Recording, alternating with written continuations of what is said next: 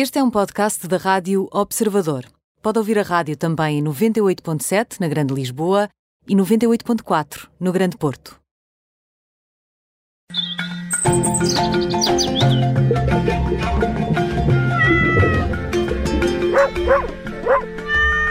Começa o Pet Radio na Rádio Observador com o Nuno Paixão, é médico veterinário e está connosco todas as semanas, hoje em estúdio. Olá, Nuno. Olá. Bem-vindo. Hoje, se falar demasiado rápido, é porque tô- realmente estou tão excitado de estar aqui, que é tão bom estar aqui com vocês outra vez. Já nós, e, nós e um acrílico, não é? Exato, temos estes acrílicos agora no meio da gente. Se fosse só um, são vários, são muitos. Mas enfim, Estou-vos a ver assim um bocadinho destruídos. é, é isso, é isso, com algum reflexo. Nuno, hoje vamos falar de, de passeios, de passear o nosso cão, o nosso gato, porque existem aqui regras que é necessário saber, não é? Para fazer tudo isto em Sim, segurança. Sim. Vamos lá. Bem, primeiro, existem as regras de bom senso em relação às outras pessoas. Ir passear com um animal implica nós não incomodarmos os outros.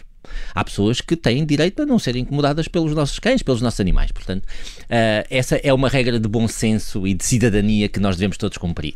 Depois, a segurança dos nossos, dos nossos animais. Assegurar que realmente eles estão à trela. Ah, no caso das raças perigosas, temos que ter o assaime ah, para passear com eles.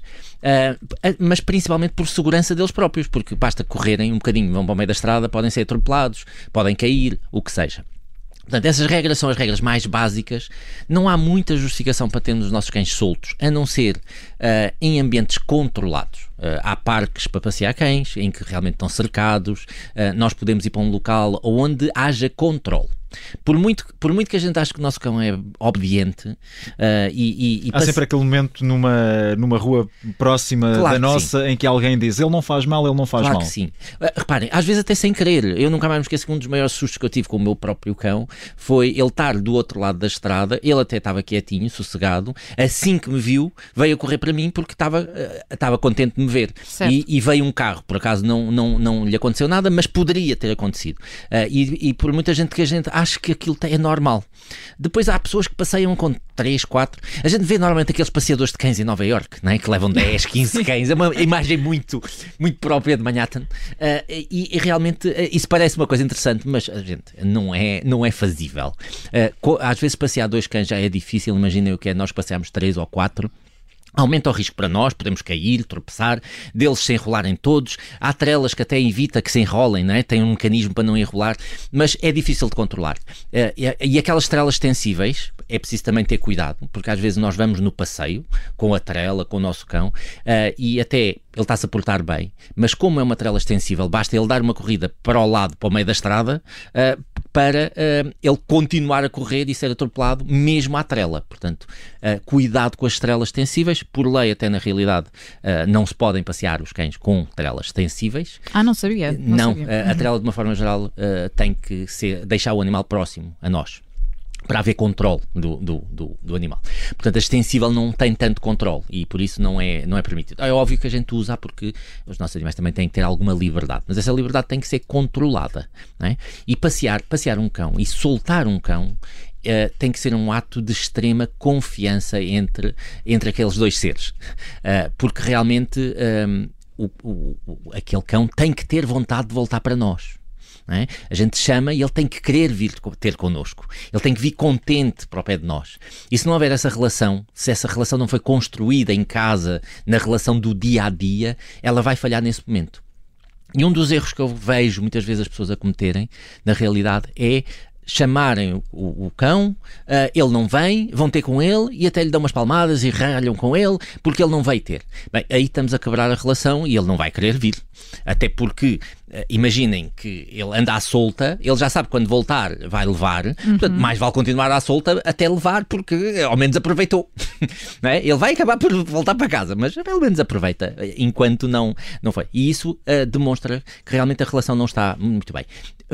Por muito que eles nos irritem nessa altura e por muito que a gente ache que eles deviam ter cumprido ah, a nossa ordem, ahm, nessa altura não é a altura para, para os punirem. Não, temos que repreender, temos é que recompensar por ele virem ter connosco. Sempre que eles vêm ter, mesmo que seja depois, mesmo que seja já depois da gente ficar irritadíssimos, ah, devemos recompensá-los e mostrar que ficamos contentes por eles virem ter connosco.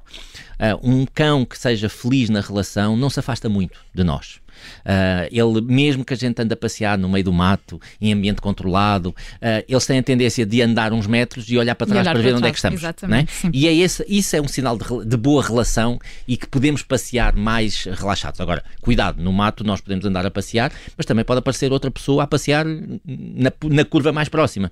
Uh, portanto, nós temos que garantir que os nossos, os nossos cães são bons cidadãos. Nuno, mas eh, há sempre aqueles cães que, que não gostam nada de, de trelas, etc., eh, que quando, se- quando nos aproximamos deles, eh, cães ou gatos, eh, inclusive eh, para colocar trelas para, para passear, se, se agacham um pouco, revelam até um pouco de, de- de receio. O que, é que, o que é que se há de fazer quando um animal doméstico não simpatiza com trelas e coleiras e é muito difícil passeá-lo nesses termos? Ah, bem, eles têm que associar as estrelas e as coleiras a coisas boas. Têm que associar a que quando há aquela coleira, quando há aquela trela, vai acontecer algo de bom. E não tem que ser isso só para a rua. A gente pode fazer isso para lhe dar de comer, por exemplo. A gente pode fazer isso para lhe fazer festas. A gente pode fazer uma festa, pomos-lhe a coleira e continuamos a fazer festa. Ah, podemos ah, fazer isso para lhe dar biscoitos. Portanto, temos que tornar essa situação uma situação agradável. Ah, de uma forma geral, não devemos forçar. É? Aquela coisa de pomos a coleira e depois puxar pela trela para eles virem, ah, nunca dá muito resultado. Ah, devemos tentar que ele vá dando passinhos. Ah, ninguém aprende à pressão, ninguém aprende em, em velocidade expresso, não é? E os nossos animais não aprendem. Portanto, Portanto, temos de ir namorando eh, o animal Exatamente, doméstico. É isso, mesmo, é. Essa, essa expressão é ótima. Temos que ir namorando, temos que ir convencendo de forma agradável de que realmente aquilo não é uma coisa má. Ok? E Nuno, já não temos muito, muito tempo, mas devemos ou não passear gatos na rua? Bem, é aquela, é aquela pergunta que às vezes fazem que é muito difícil de eu conseguir responder, ainda por cima em pouco tempo. Ah, depende. Há aquelas pessoas que me dizem assim: ah, o meu gato parece um cão. Bem, Certo. Provavelmente esse gato que parece um cão a gente consegue. Não é? Mas mais, mais uma vez, convém que ele seja confortável. Ele tem que se habituar. Normalmente os gatos dão-se melhor com ah, peitorais e não com a coleirinha. não é? Ele tem que gostar dela. Ah, há gatos que a gente põe um, um- um peitoral e ficam deitados e pronto, e não se mexem nas próximas 28 horas, ah, porque realmente ficaram amuados naquele momento. Mas se, mais uma vez, for agradável, se não for forçado, há gatos que conseguem. Eu diria que não será a maioria, mas há gatos que se sentem à vontade de passear com um peitoral na rua. Não podem ser gatos que se assustem facilmente. Ah, eu diria que ah, a chave é não forçar, é possivelmente começar a pôr-lhe o peitoral, brincar com ele, depois ir até ao vão da, da escada cá fora, no- mesmo no prédio, passear um bocadinho e voltar para dentro, irmos aumentando a distância desses passeios. E sim, há alguns gatos que fazem uma vida bastante feliz a passear com os donos, e o peitoral às vezes é uma forma de manter a segurança e a proteção deles próprios e não só para os prender para passear. Muito bem, ficam então estas dicas de passeio de cães e gatos. O Nuno Paixão é médico veterinário e está connosco todas as semanas no Pet Radio. Nuno, obrigado. Até para a semana. Obrigado, até para a Adeus, semana. Nuno.